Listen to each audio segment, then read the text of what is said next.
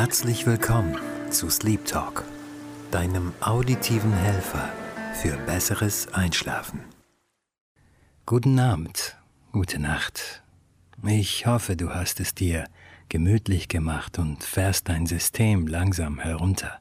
Auch mit dieser Episode von Sleep Talk werde ich versuchen, dich besser und schneller zum Einschlafen zu bringen. Doch bevor wir anfangen, wie immer an dieser Stelle ein kleiner Hinweis, vor allem für jene, die diesen Podcast zum ersten Mal hören. Bitte höre diesen Podcast nicht, wenn du Auto fährst oder Maschinen bedienst, die deine volle Aufmerksamkeit erfordern.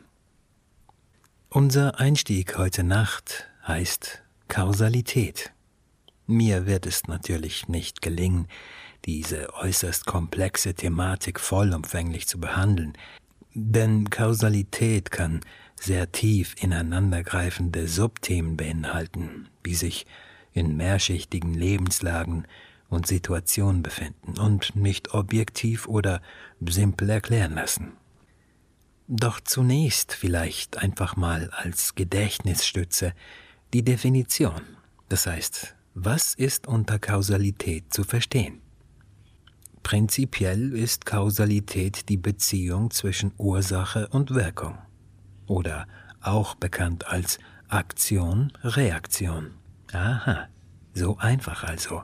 Na eben nicht, denn man darf nicht vergessen, dass nicht jede Aktion unbedingt simpel ist und die Reaktion, je nachdem, dann auch nicht. Und hierbei ist die Bewertung oder Gewichtung der Reaktion nicht einmal mit einkalkuliert. Warum das wichtig ist? Nun, eine Reaktion oder eben Wirkung kann unter Umständen eine neue Aktion auslösen und diese dann wieder eine Reaktion und so weiter. In anderen Worten, eine Kettenreaktion kann von einer simplen Kausalität ausgelöst werden. Jetzt denkst du, oh Mann, das ist doch logisch. Mein lieber Zuhörer, das ist es. Lass gut sein. Lass dich ins Kissen fallen und schlafe ein. Aber gut, da du noch nicht so weit bist, hier eine kleine Erinnerung beziehungsweise ein Beispiel für eine selbst erlebte Kettenreaktion kausaler Natur. Wir schreiben das Jahr 1987. Es sind noch etwa es sind noch etwa sieben bis acht Tage bis zum 1. August. Dieses Datum ist der schweizerische Nationalfeiertag und er wird mit Festen und Feuerwerk ausgelassen gefeiert. In jenem Jahr bin ich 14 Jahre alt und freue mich auf den anstehenden Feiertag riesig.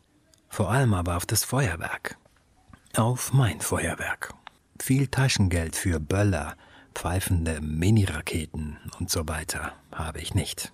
Doch ich kratze in den folgenden Tagen jeden Rappen und Franken zusammen und kaufe mir das günstigste Feuerwerk, das ich kriegen kann.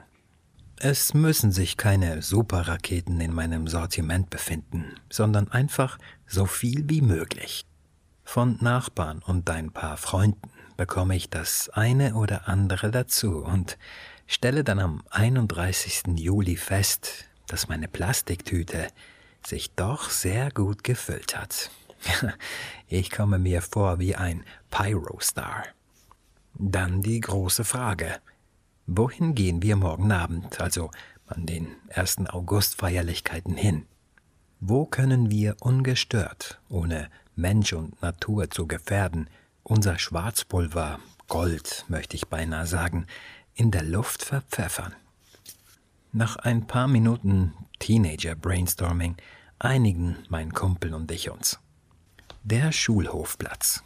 Es ist nicht unsere Schule, sondern eine andere Dorfschule, doch die hat den größten Hof, und in unmittelbarer Nähe des großen Hofs gibt es nichts, das sich leicht entzünden könnte. Ja, ja, Safety first. Dann ist es soweit. Es ist der 1. August. Kurz nach 20 Uhr fahren wir hin suchen uns eine Ecke, um unser Feuerwerk-Camp aufzubauen. Naja, es ist natürlich kein Camp, aber es fühlt sich ebenso an. Wir blicken zum Himmel. Doch leider ist es noch viel zu hell, denn unsere Star-Raketen sprühen wunderschöne Funken beim Knall und die möchten wir natürlich in der Dunkelheit auch sehen. Also warten wir und plaudern ein bisschen. Während wir aus der Umgebung schon erste Raketen zischen und pfeifen und knallen hören, steigt unsere Freude immer mehr. Bis mein Kumpel die erste Packung Ladycracker aus seiner Tüte nimmt und meint, ich fange mal mit dem hier an. Hm. Ohne große Widerrede nicke ich und reiche ihm das Feuerzeug. Er nimmt zwei bis drei Stangen aus der Packung raus, zündet sie an, wartet, bis die Lunte fast abgebrannt ist und schmeißt sie in die Luft. Es knallt und funkelt und ist einfach toll. Wir haben nun nicht nur schüchtern angefangen, sondern sind längst in Fahrt. Ich nehme eine kleine Rakete aus meiner Tüte. Diese lege ich wieder schön zurück auf den Boden. Diese Rakete gehört zum Sortiment, ich glaube, das hieß Night Fantasy und soll angeblich wunderschön leuchten.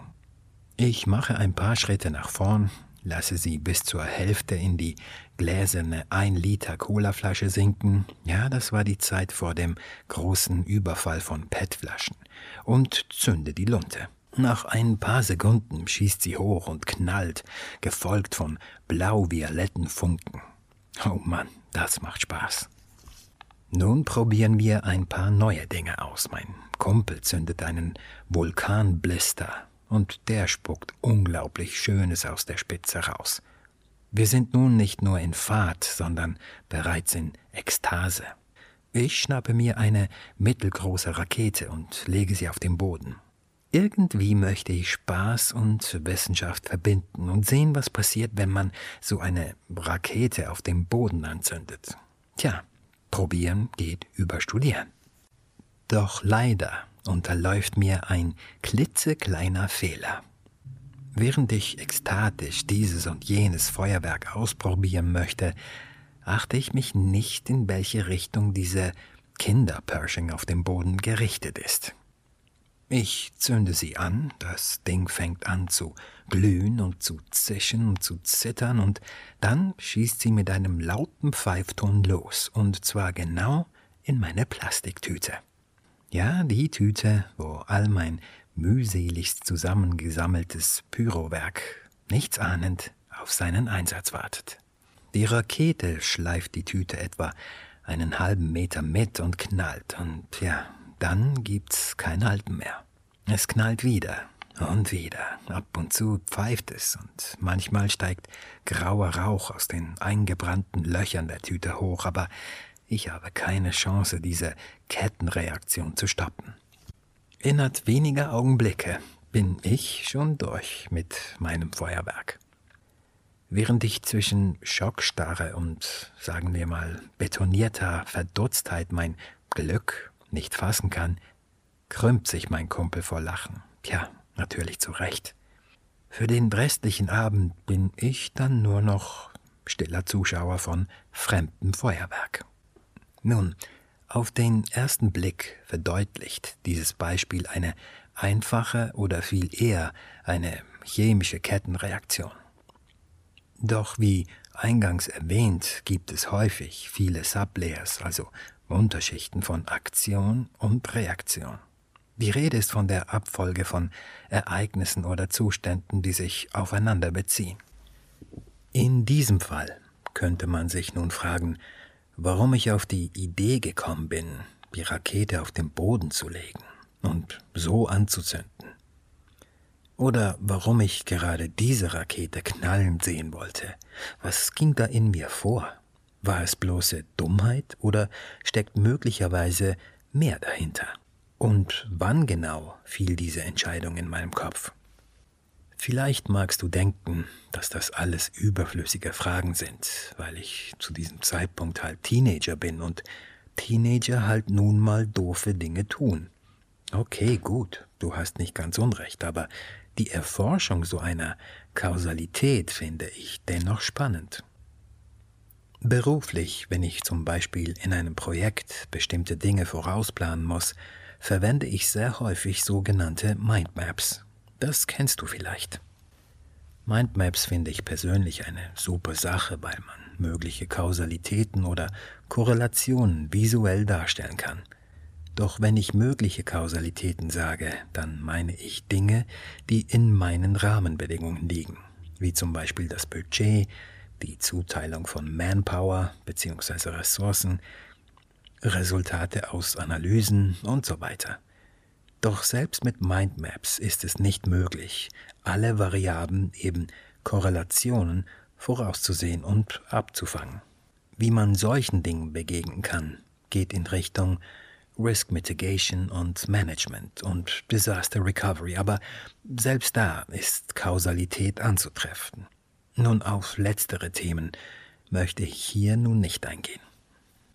Kompliziert, aber vor allem komplex kann Kausalität dann sein, wenn materielle auf immaterielle Fakten treffen. Beispielsweise wenn Technik auf Mensch trifft. Die Mini-Geschichte über das Feuerwerk vorhin gehört in diese Kategorie. Da haben wir also die materielle Kausalität oder Fakten, wie Feuerwerk funktioniert und was passieren kann, wenn ein Funke auf relativ viel Schwarzpulver trifft. Und wir haben die immaterielle Kausalität, dass die Abfolge einer Unachtsamkeit eines 14-Jährigen in Ende Gelände mündet. Ich kann es hier nicht aufzeigen, aber diese Anekdote habe ich auf einer Mindmap einmal dargestellt. Als ich mit dem ersten Punkt oder Kästchens angefangen habe, dachte ich erst, naja, so kompliziert ist die Sache gar nicht. Doch je mehr ich über diesen Abend oder die Tage davor auch nachgedacht habe, desto, sagen wir mal, prekärer und diffiziler wurde meine Darstellung. Ich hab's mit einer Software gemacht. Zuerst war die digitale Papierdimension auf A4-Blatt gestellt. Schnell ging mir der Platz aus und ich musste es vergrößern auf ein A3. Doch diese Verzweigungen, das heißt die Unterkausalitäten wollten und wollten nicht mehr aufhören, also kam zu diesem A3 noch ein A3 dazu. Übrigens, derzeit bin ich an der Sleep Talk Website dran. Das heißt, dieser Sleep Talk Podcast ist ein Teil des Projekts Mindlight, welches ich mit meinem Buddy ins Leben gerufen habe. Auch dazu werde ich noch in den kommenden Episoden mehr dazu erzählen.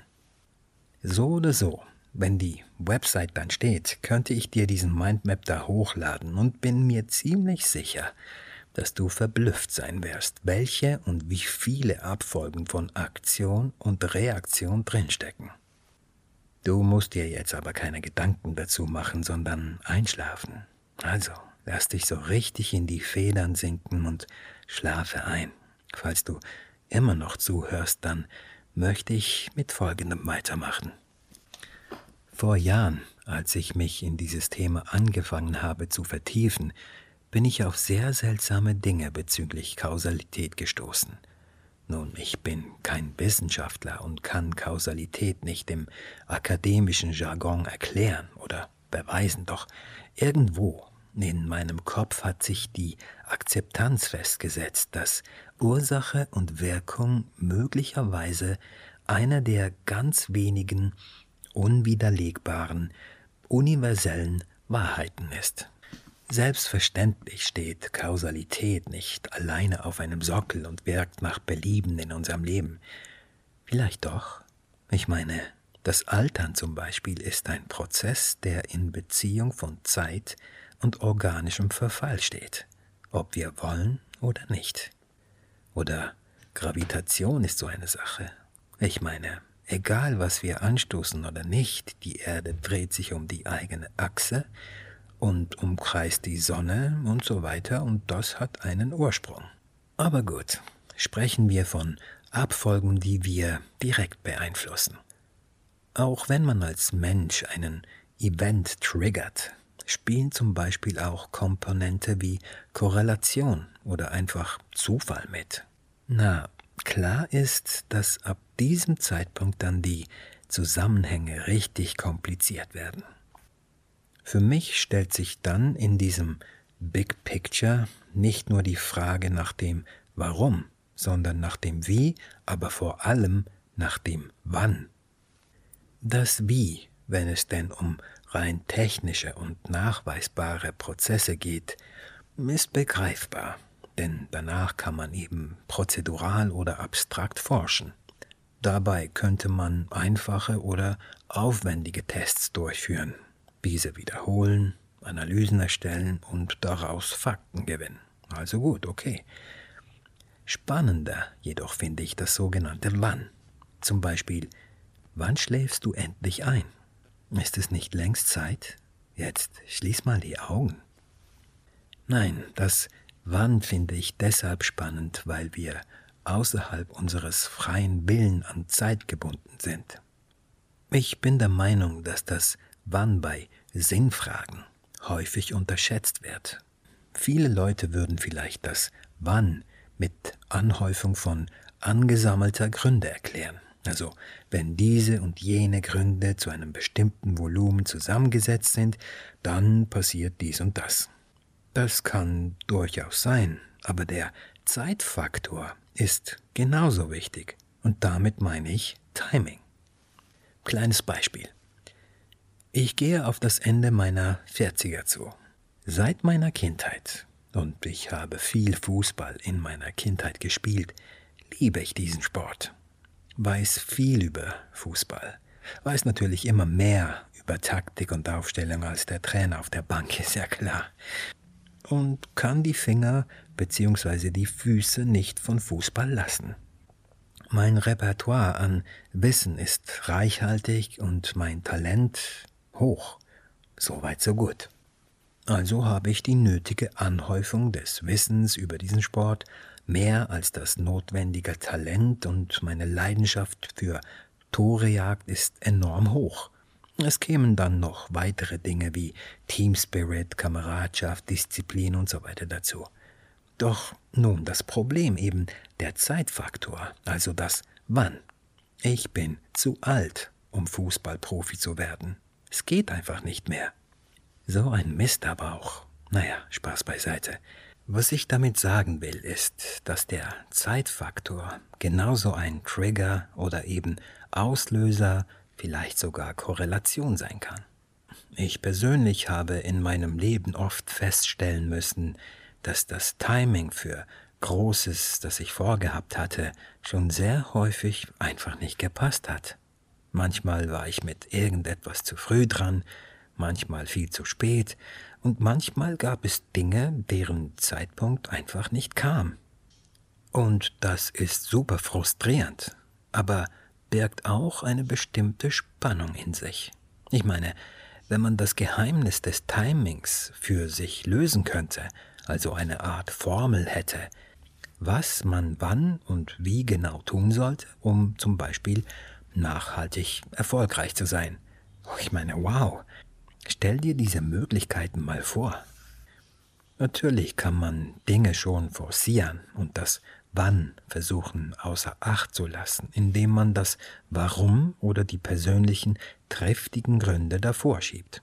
Oder man kann das Wie davor schieben, indem man zum Beispiel eine Handlung perfektioniert. Doch wenn es Komponente außerhalb der eigenen Kontrolle gibt, und die gibt es, oder gab es bei mir immer, dann ist das Wann oder eben das Timing absolut entscheidend. Du hast natürlich recht, wenn du jetzt denkst, obwohl du schon längst eingeschlafen sein solltest, dass alles eine Rolle spielt. Also warum, wie, wann und auch wo. Ja, richtig. Doch jetzt sprechen wir möglicherweise eher von Korrelation oder, um es spezifisch zu sagen, um die positive Korrelation, da es um Variablen geht, die sich begünstigen oder gar behindern können. Bei Variablen kann man häufig nicht sagen, was denn nun was befeuert oder eben behindert. Deshalb kann man hier nicht von Kausalität sprechen. Dieses Thema ist sehr spannend, kann aber sehr kompliziert werden. So oder so kehren wir irgendwie zum Anfang zurück. Kausalität scheint eine universelle Wahrheit zu sein. Und wir sind Teil dieses Mechanismus genannt Ursache und Wirkung. Korrelation hingegen ist genau der Teil, der uns zum Grübeln bringt, verdutzen lässt oder einfach beschäftigt, weil wir vielleicht eine Handlung oder den Prozess für Kausalität gehalten haben, aber daraus falsche Schlüsse gezogen haben. Wie du dir wahrscheinlich denken kannst, ist dieses Thema natürlich nicht neu. Selbst in der Antike wurde über dieses Thema nachgedacht. Große Philosophen wie Aristoteles oder Platon haben sich mit dem Thema befasst, um nicht zu sagen, dass sie ihre Denkmodelle sogar aufgrund dieser Mechanik verändert oder gar weiterentwickelt haben.